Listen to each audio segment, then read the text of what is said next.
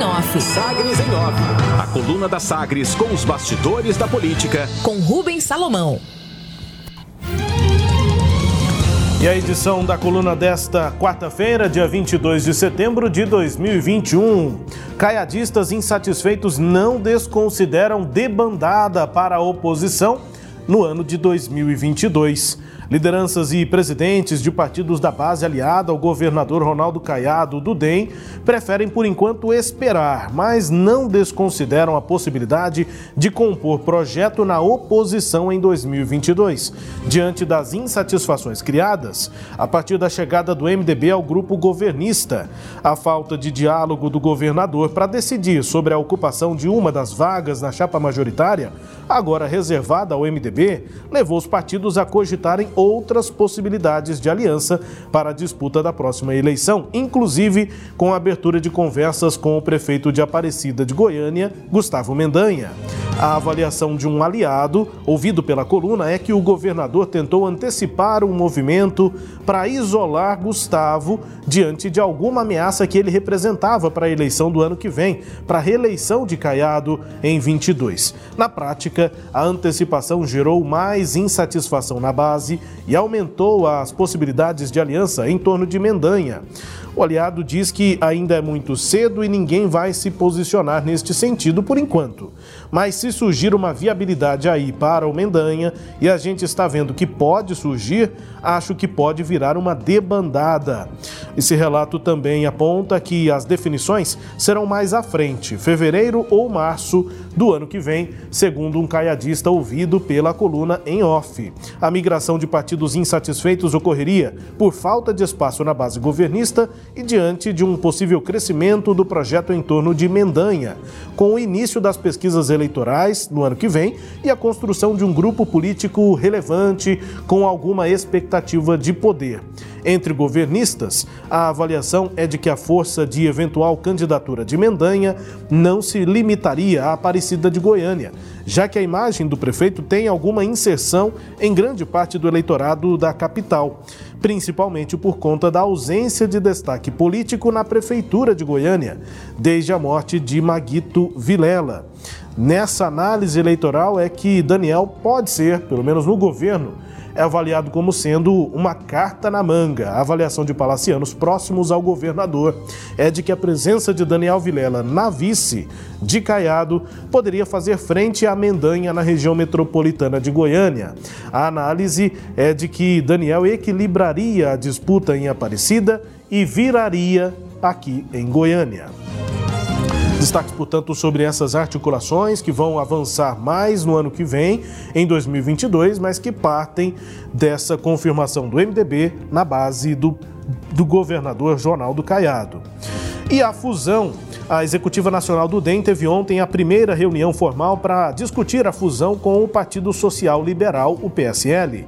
Nos bastidores, a negociação está avançada e os principais caciques de ambas as legendas articulam intensamente para viabilizar essa união de olho nas eleições de 2022. Na divisão de cargos, o líder do DEM na Câmara, Efraim Filho, da Paraíba, aponta que o principal obstáculo à união foi resolvido internamente, porque houve acordo para que a gestão da futura legenda não fique nas mãos apenas de um dos lados. Luciano Bivar, do Pernambuco, atual presidente do PSL, deve assumir a presidência do novo partido. A CM Neto deve ser o secretário-geral e Antônio Rueda, que hoje é vice do PSL, deverá ser o tesoureiro da nova sigla a partir da fusão. E ao chegar para essa reunião do DEM, lá em Brasília, em um hotel, o governador Ronaldo Caiado afirmou, abre aspas, sou 100% a favor da fusão, fecha aspas. Rápida resposta dada à reportagem do Valor Econômico em Brasília. Detalhes: o ministro Ricardo Lewandowski do Supremo Tribunal Federal, STF, pediu informações ao presidente da Comissão de Constituição e Justiça, CCJ do Senado, Davi Alcolumbre do DEM do Amapá, sobre a tentativa de André, sobre a sabatina de André Mendonça, indicado pelo presidente Jair Bolsonaro para a corte. O despacho do ministro Ricardo Lewandowski ocorreu depois de os senadores Alessandro Vieira, do Cidadania do Sergipe, e Jorge Cajuru, do Podemos aqui de Goiás, apresentarem um pedido é, para obrigar ao Columbre a marcar a data para análise do nome na CCJ do Senado, uma das etapas obrigatórias do processo para chegar ao STF. Investigação investigação, o Ministério Público de Goiás entrou com mais uma ação contra o ex-prefeito de Lusiânia, Cristóvão Tormin, por improbidade administrativa. O político foi acusado de favorecer a esposa de um ex-vereador com cargos públicos, o que, de acordo com o órgão, caracterizaria nepotismo. De acordo com a ação, Cristóvão Tormin, na Prefeitura de Lusiânia, indicou Angélica Fernandes Feitosa para diversos cargos da administração, com salários entre R$ 2.500 e R$ 4.500 reais. Ela é esposa de Paulo César Cardoso Feitosa, ex-vereador e aliado político do ex-prefeito. Tanto Angélica quanto Paulo César também devem responder à ação. Portanto, nova investigação, nova ação contra o ex-prefeito de Lusiânia, ex-deputado Cristóvão Tormin. Entre os destaques aqui da coluna Sagres em Off, que nesta edição apura aí a realidade na base do governo para as eleições de 2022 com a chegada do MDB na no grupo né, governista aí de Ronaldo Caiado, com a sua análise também, Cileide Alves.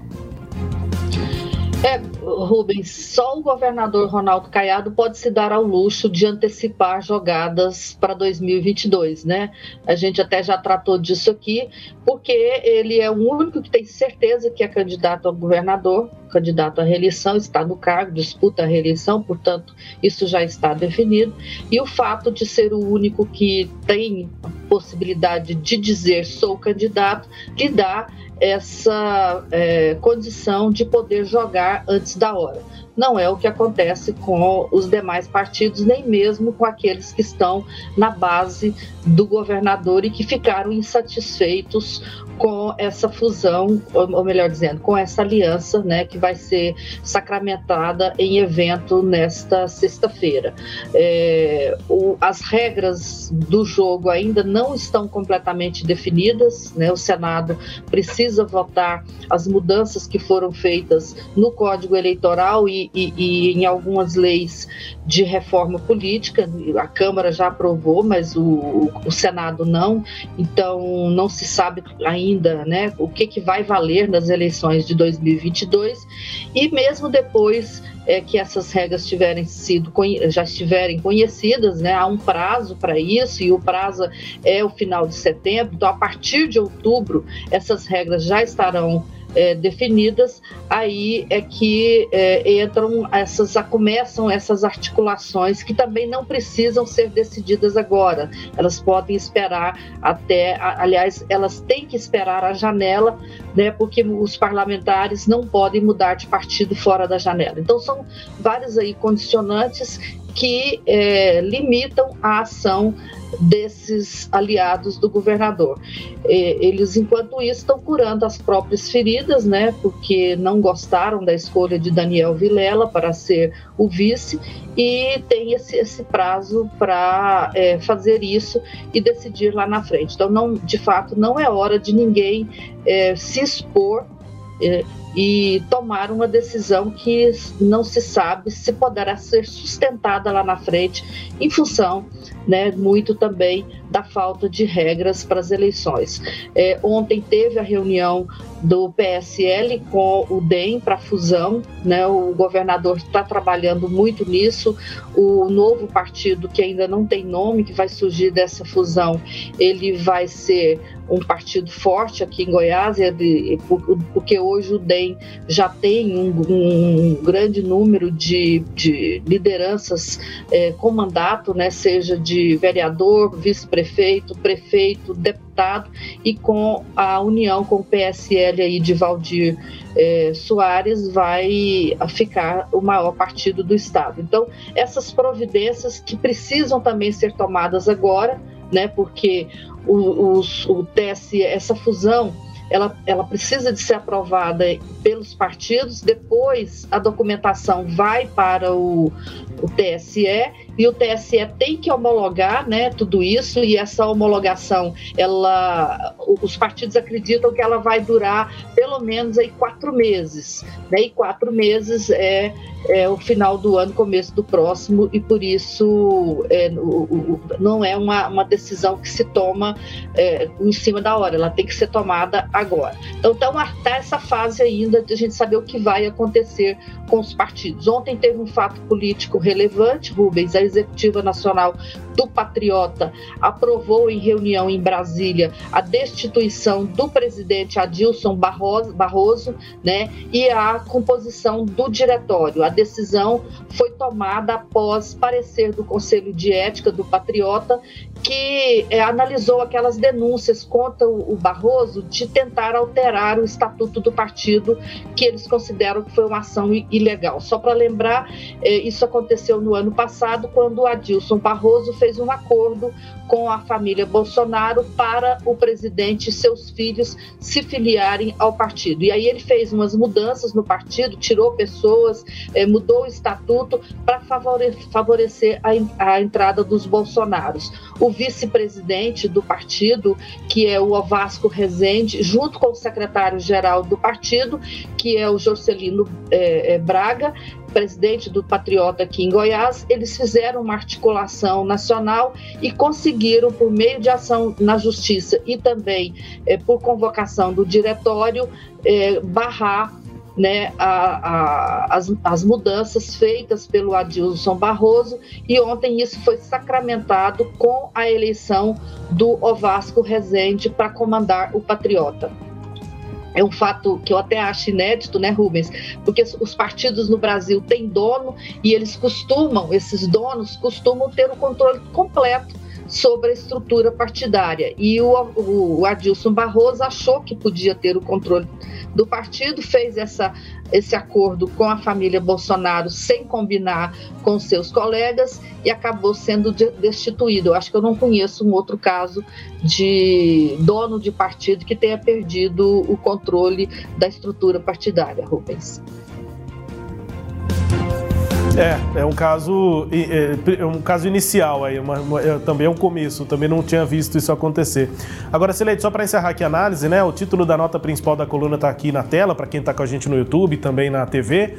É, caiadistas insatisfeitos não de, desconsideram debandada para a oposição em 2022. Na análise aqui, Sileide, eu não acredito na, na debandada, mas eu conversei com algumas lideranças e presidentes de partido e eles estão com os humores muito exaltados, viu, Sileide, em relação a essa chegada do MDB e a ausência de diálogo com o governador. Né? O governador tá, realmente, quando ele, ele é buscado, as conversas até acontecem, mas o que eu ouvi de relatos é que o governador está muito é, decidido, né?